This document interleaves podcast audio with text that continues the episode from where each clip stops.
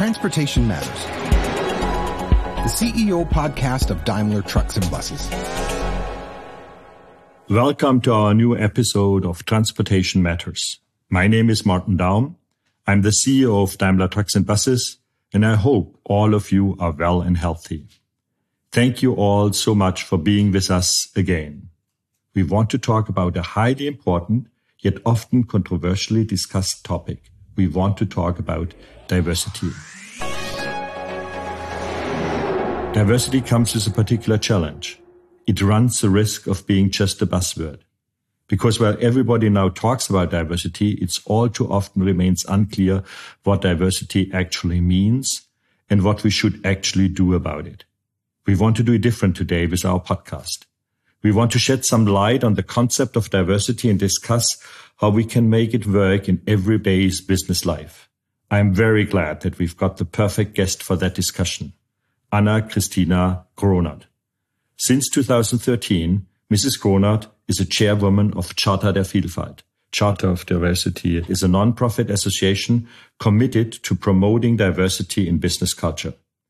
Mrs. Grohnert also wrote a book on rethinking management and is an advisory board member of GFG Alliance, a global industrial group. In the course of her career, she held various high-ranking positions at well-known companies like ABB, Ernst & Young, and the Allianz. Mrs. Grohnert, welcome to our podcast. Thank you so much for joining us today. Thank you for having me for this very important topic. Yeah, and when I look at Charta der Vielfalt and your position there, this is certainly more than just a job for you. Could you share with us why Charta der Vielfalt is so important and what triggered your decision to get involved with this organization? Yeah, I think it's about the last 30 years of my career we are talking about. So it's really close to my heart to work within my way of influencing the transformation of society and especially helping to understand that diversity is a lot more than just a program for women to speak up in a culture. It is the underlying success factor for all the companies that have to face all the changes in the world and um, have to adapt pretty fast. So my personal career, as you can imagine, it's like 30 years being more or less the only woman in the room, in the boardroom, and um, just seeing a lot of fantastic people that tend not to speak up like others. And to reach out to all their ideas was always very important for me because if they are not heard and not visible in the decision making process. Companies leave out a very, very important human capital, as we say, but innovation and ideas and creativity. So watching that during my career made me, you know, standing up once I had uh, the position to have impact for any kind of organization like the Charter of Diversity but also within my companies I've been working for, for people and to make them visible and making a diverse culture live. But as I said in my intro, diversity is often the buzzword. Yeah. Is diversity now just uh, the female male gender battle or is uh, diversity much more? Yeah, thank you how so much you, for this would, question. Yeah, how would you define it? it's so important to talk about it. Diversity is a lot more than just gender or a female male battle. It's about society and business life. They are diverse and colorful. So it's about the individual and diverse perspectives. And I do believe that if companies don't connect to the society and mirror the society within their company with all the diverse perspectives, and we tend to go for specific diverse dimensions like age, gender, sexual orientation and identity ethnicity or just religion or your beliefs. So those are the dimensions we make visible and we talk about. But at the end, it's the holistic approach we have to face because the underlying importance is the mindset of being inclusive for every kind of perspective you see and you have in the room. And then you start developing an inclusive culture that brings you to be a lot more adaptable and uh, you start learning from each other. So it's a lot more than gender. And I really want to underline that, that if we're talking about diversity and it tends to be like that, especially in the last year when we start discussing about the quota, we really talk about a business concept underlying every strategic decision making process of a company.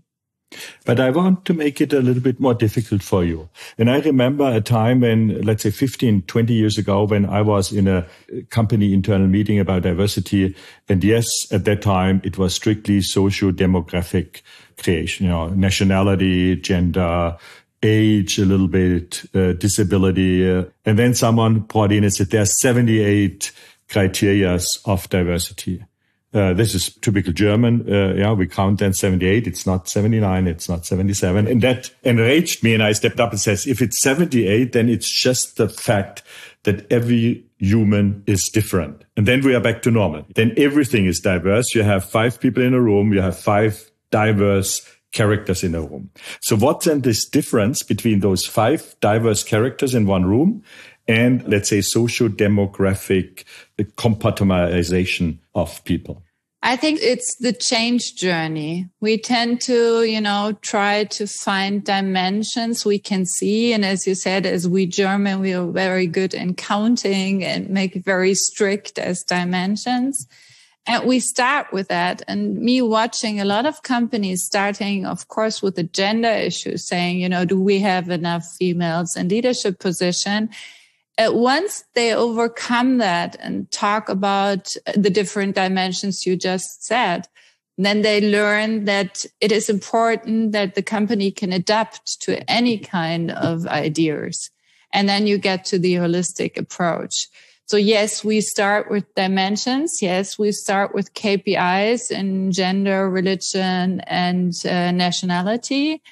But then the longer you talk about it, the more you find out everything that's underlying that is the inclusion aspect or the leadership aspect to be open for any kind of perspective. And that makes you in the long run so much better. And, and this is an aspect and use the word inclusive for that. That means every voice is heard and every voice is heard because what the content of the voice is and not what the background of the speaker is. Is this a good definition of uh, inclusive or? It's more, you know, when we talk about uh, inclusiveness is yes, it depends on what your background is as well. It's not only the content because the way you were raised or the way your background is, is just coloring your content as well. Because every one of us is, you know, being programmed because of their background. So if you don't see the whole person, as where that comes from their ideas and what the background is, you miss out the part of the inclusion because people want to, you know, they want to be part of your company as they are and they want to be seen as they are. So their religion could be very important for their ideas and their content um, they bring to the table. So as an inclusive leader, you have to understand where the ideas come from as well. Is that understandable? Yeah, yeah. it's just uh, very complex. it's it's very complex, and I would say it's even more complex in day to day life. I see definitely of a non-diverse organization or non-diverse group is certainly, and that's where I was coming from, that you block out certain ideas just because you are. Now I, I take something. I, I started in the finance organization. And I always hated in my youth the sentence, oh, that the controller is speaking. What a silly remark. That is not the controller speaking. I come with my finance background and potentially that fits into you. Yes, I come with my finance background. Look at the problem, but I don't want to be reduced to being just right. a finance background. And then I'm pushed away because now the real guys are talking. Yeah, that's exactly what you're describing. It's this in group, out group dynamic because you think you feel more comfortable with people that think like you, they were brought up like you and everything else or everyone else you put in boxes and you have those stereotypes regarding to being a controller or lawyer can't count and mm-hmm. all different yeah. kind of aspects. And you know, I'm talking about diversity a lot right now. But my background is finance and risk management. So I've been working in an engineering company and we're doing a lot of great, wonderful projects and bringing people together and moderating risk in finance. And everyone else who's talking to me or is just open and up to discussion says, Oh, you're talking about gender quotas. So it's reduced. You don't mm-hmm. see the total person and not the background and the content I bring to the table. But it tends to be a lot easier to say, oh, those women who say they are, you know, supporting quotas, they're just feminists or whatever. So you get put in a bucket. And out of this, what you just said and my explanation, you can see how much is left out in the discussion. Mm-hmm. And this is the most important part in being inclusive. You have to have curiosity for the background, for the content, for everything a person brings to the table. Then the discussion will be enriched. And then you will be innovative because you listen to other ideas and you're not tend to saying, I'm the expert. I'm telling you my, all my expertise from the past. And now I listen a little bit to you, but I know I made up my mind already because this is the safe way. You're just replicating your successes from the past. And that's why diversity is so important because you have to start with the leader. You know, they have to open up out of their comfort zone. They have to find a new way of seeing things to not get stuck with the successes of the past, but being, you know, setting new goals and bringing people to the table that could be a total different way than what you have done, like process optimization in the past. And that reminds me of one of my experiences in my leadership. And I don't know how to overcome the problem, which I am going to describe. I moved around a lot during my career and I always started great jobs. The benefit was always when I started a new job, I inherited the leadership team from my predecessor. Mm-hmm. So that was normally not my team, but I learned a lot. Over time, you stay in your job, then it becomes more and more like you because the guys you add to, and guys is gender neutral, by the way. I have never found a female word for guys, yeah, in English, but this, you can enlighten me here too. Then you, you add those guys and then it becomes more and more like you and you lose diversity. Have you ever tried to measure diversity? over the last 15 years, I have made so many reports and looked in so many companies how to measure diversity. But first, let me answer to your description. It's exactly the way it is. And you tend to, if you enter a new team, bring your old buddies, you know, whom you feel comfortable with and whom you trust. And we talk a lot about trust when we are working. You need trust to be open and to be mm. innovative and exchange ideas.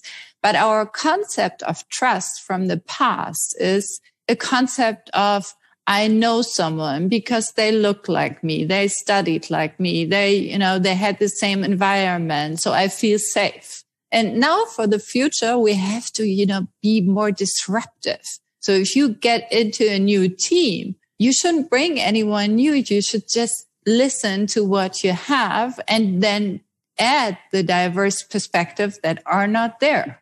So to open up to this new trust concept saying, you know, it's a form of deep trust. I don't need any visible signs that you are like me. I want you to be different because then I start learning. I open up my comfort zone. I can grow I only can start learning if I have to listen to ideas I've never heard before. So I think this is, this is the most important concept for, you know, being innovative and adaptable. And we know the complexity of the world right now. And uh, we have to face them. And one expert alone and all alike experts won't be able to adapt to all those changing environments. But let me challenge you further on that. So one thing is clear on that concept, diversity makes an organization, a group, a team, a company more successful. because we look at more aspects. But doesn't it, on the other side, slow down a company more? You can say the most successful company these days are electronic startups, and those are all 20 to 25 year old young white men or Asian men. Uh, that's a pretty non-diverse culture, and they are really successful. Yeah, but we see a lot of German companies, including yours, being very successful, and you're a lot older. So um, let's talk you. about, you know, surviving the aspects of change. I mean, you have done such great podcasts on digitization, globalization, uh, climate change. So there are so many aspects you have to adapt to. Mm. And this is what I'm talking about. Yes, you can have like people, like 10 and you have a discussion. And after the discussion, it probably will be half an hour. You decide something and you have an option. You agree on everything. But just quoting back all the mega trends, if you have only one option, I mean, one option won't let you survive those future challenges. So you need 10 different perspectives and an inclusive leader, a little longer discussion. Then you have different options and you decide on one way to walk out of the room. But you have to have the discussion before you decide. Mm. Otherwise, you know, you, you just get the answers you want to listen to. Right. And despite my challenging questions, I completely agree with you and it fits with my experience in, in a lot of uh, things we have to do. And Daimler Trucks is a global organization. I think one of the big benefits are that we are really, while we are Brazilian in Brazil and Japanese in Japan and German in Germany, yeah, when we work together on a global project, it's very enlightening to get the different aspects into those project teams and come up with solutions that are far more bigger and better than if we would just do that in a room here in southwestern Germany. It's mm-hmm. always the same. Yeah. And if you look at 25 year old companies and they just grow on one product, yeah, very fast. That's the difficult decision to when you ch- start to change that mm-hmm. because then one day your market will be gone if you're not innovative anymore. So it's the same answer. It would be the same answer for me for those companies. But now, if it's obvious that diversity brings benefits, why is there still so much of a lack of diversity? Why it's still a topic we have to talk about? Why is it a topic where your entire organization since years is dedicated to? so why do we have to still, let's say, promote yeah, promote is potentially the right word for that cause. Yeah, sometimes I, you know, I'm doing that with all my heart and conviction, but the change is really slow. And it's, I think the only answer is that we tend to stay in our comfort zone. As you just described, we want to be with people that are like us and then we feel safe. So disrupt ourselves and disrupt our teams by having, you know, totally different perspectives. A lot of people fear that moment because that's taking risk because it could be like that. And we still know that it doesn't work out because we're too different or the, you're not trained to be inclusive. So people don't tend to, you know, say like, Oh, I want to mix up the team in total because then I go a, a risk. But we have to speed up this change because the change around us is speeding up. So in the past, I think we have just been very comfortable in that position. And in the future, we won't stay that comfortable there anymore. So um, the concept of moving out of your comfort zone and learning from people you don't know and you probably would never think about to work with. That's the answer you have to move. And it's just our comfort zone. It's so difficult to overcome. Mm. With your broad experience, especially with your long years in Charter of Diversity, are there areas where you say it's extremely difficult, like countries like big companies in Germany more difficult than small companies in the United States? Or where are the heights of diversity and where are the lows of diversity? And why? I stay in Germany for a while because if we go too far in all the countries, and we can see that in Germany we lack this disruption. We stay a little longer in our comfort zone, and if we don't start to measure, we don't tend to move very fast. Uh, we are not, you know, very change driven. In the past, it's changing. A lot of people speaking up. We have podcasts like the one we have right now so, but it's still very slow. And that's if we, wherever we measure, like, of course, it's the easiest way to measure gender. Again, we see that uh, the changes in Germany are very slow. And if we look at the rest of the world, we are, and we are not used to be that in that position. We are the last three or four in Europe. Uh, with visible diversity dimensions in leadership positions. And it's because we have been very good with process optimization, cost programs, repeating our solutions from the past to the future. And now we get shaken up. And, and, and, and where can we see positive role models? So, so if there's a huge room of improvement, where would you uh, point us to look to see positive examples for high diverse organizations? Uh, the UK the UK has started, I'm in that discussion, I think at least 15 years now. And wherever we have international conferences, the UK started up being very consequently and they have CEO females and uh, everything put in part. And I think the new parliament is 50% female male split mm-hmm. up already. And of course, in everything that's uh, very important for us as um, yeah, connecting life and work. So I don't like work life balance. I don't like work life integration, but connecting those pieces mm-hmm. in our life, everyone has to make an individual decision. It's all the Nordic states. You know, they have done a lot to just show that it's totally normal and it's totally okay to have a personal life whatever kind of personal life and connect that with a job and being a lot more flexible than we have been in the past. And of course, we have some German uh, companies I've been working with for the last 15 years. They set up a lot of fantastic program that start changing culture as well. And that helped us. And do you see diversity rather easier in bigger companies or in smaller companies? Uh, it's no difference. Uh, diversity is not a matter of the size of a company. I have seen I'm doing the inclusion prize every year and I see so many fantastic, very small companies, you know, doing a lot of very, very, very interesting and very important work within their society and within their company on the inclusion agenda. And uh, so I tend to say it's all about, you know, the mindset of the top management.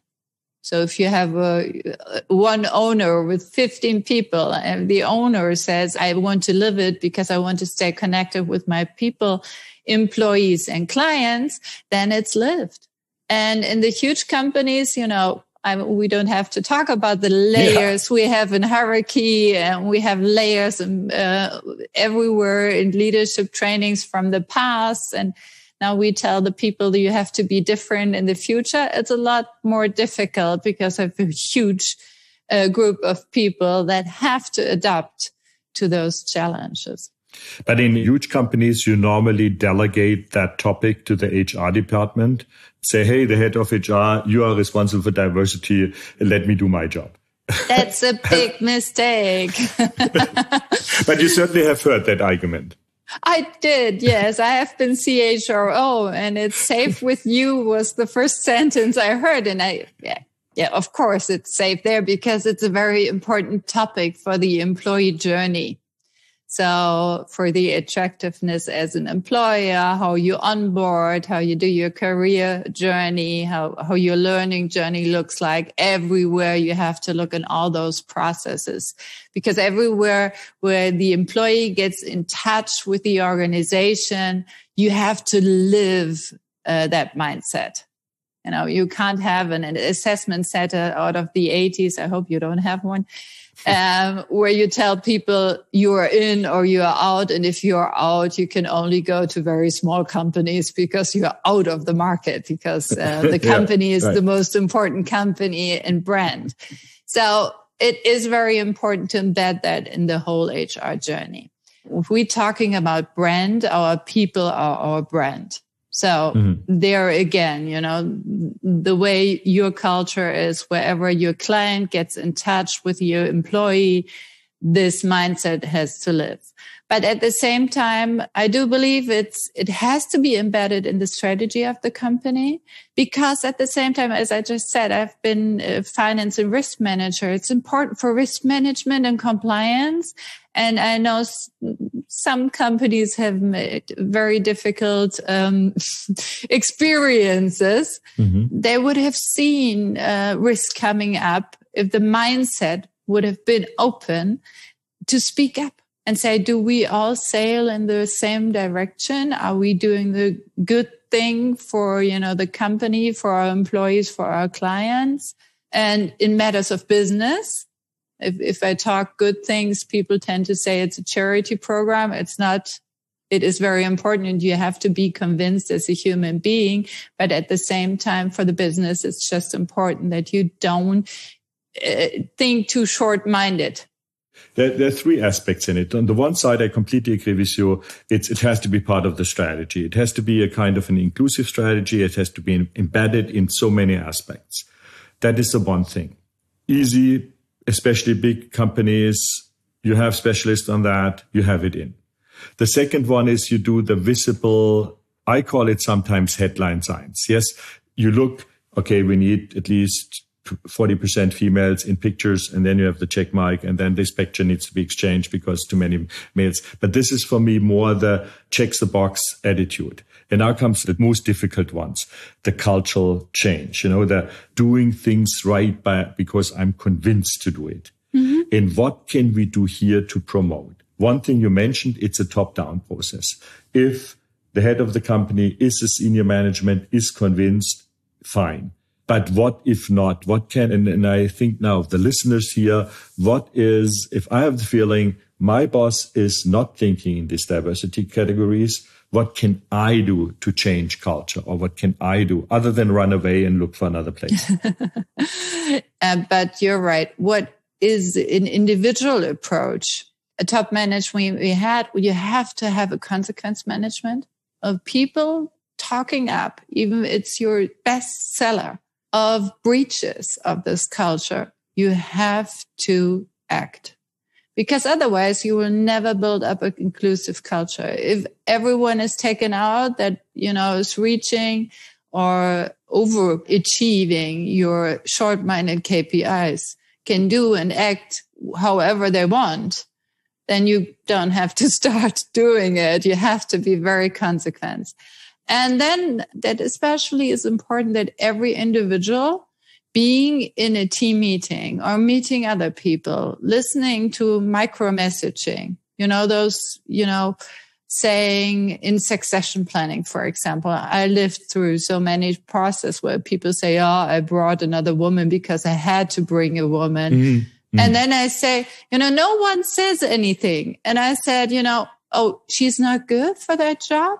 Yes, yes, I've been working with her for 10 years. Then you have to say, stop everything you said up front because you're, you're harming this woman because everyone in the room is just saying he had to bring her. No, it's not true. You're just saying I've been working with her for 10 years and it was very successful.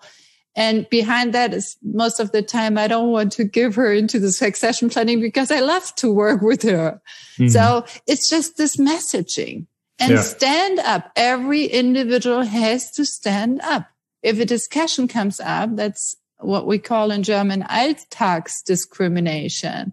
It's just those small messages where you tend to be bigger by making someone less valuable because of prejudice or stereotypes.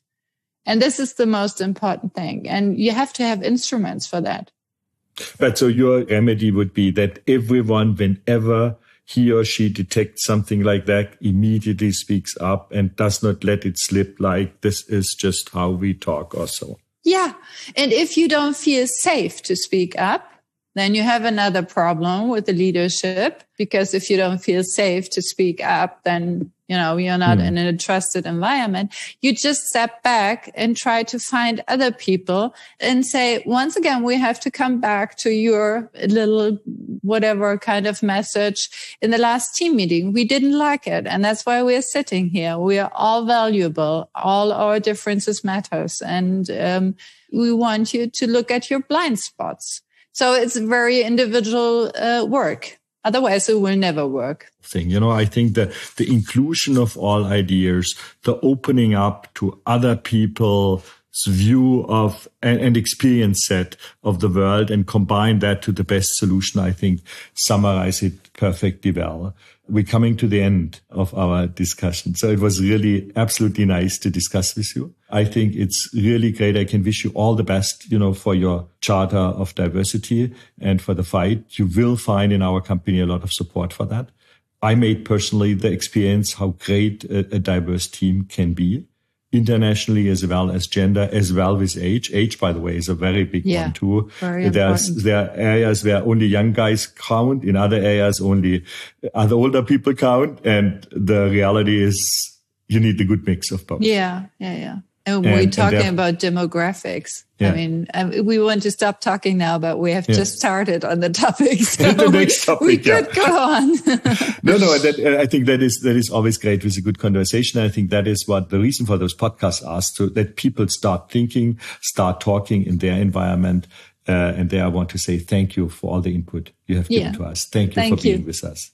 Thank you for being with you, and hope to have a live meeting someday too. So very honored, and uh, there is certainly the, the diversity topic won't leave us. And I know now a great resource to get some more input. Thank okay. you. Okay. Hope to talk to you yeah. again. Thank you. Thank you.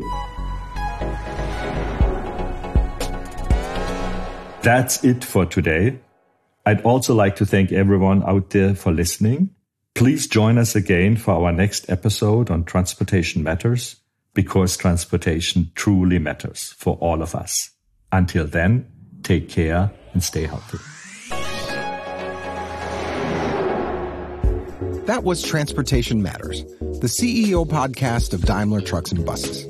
Our next episode will be available on the first Wednesday of next month.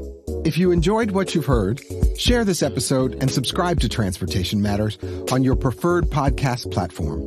You can do this by tapping the follow or subscribe button right next to the podcast title.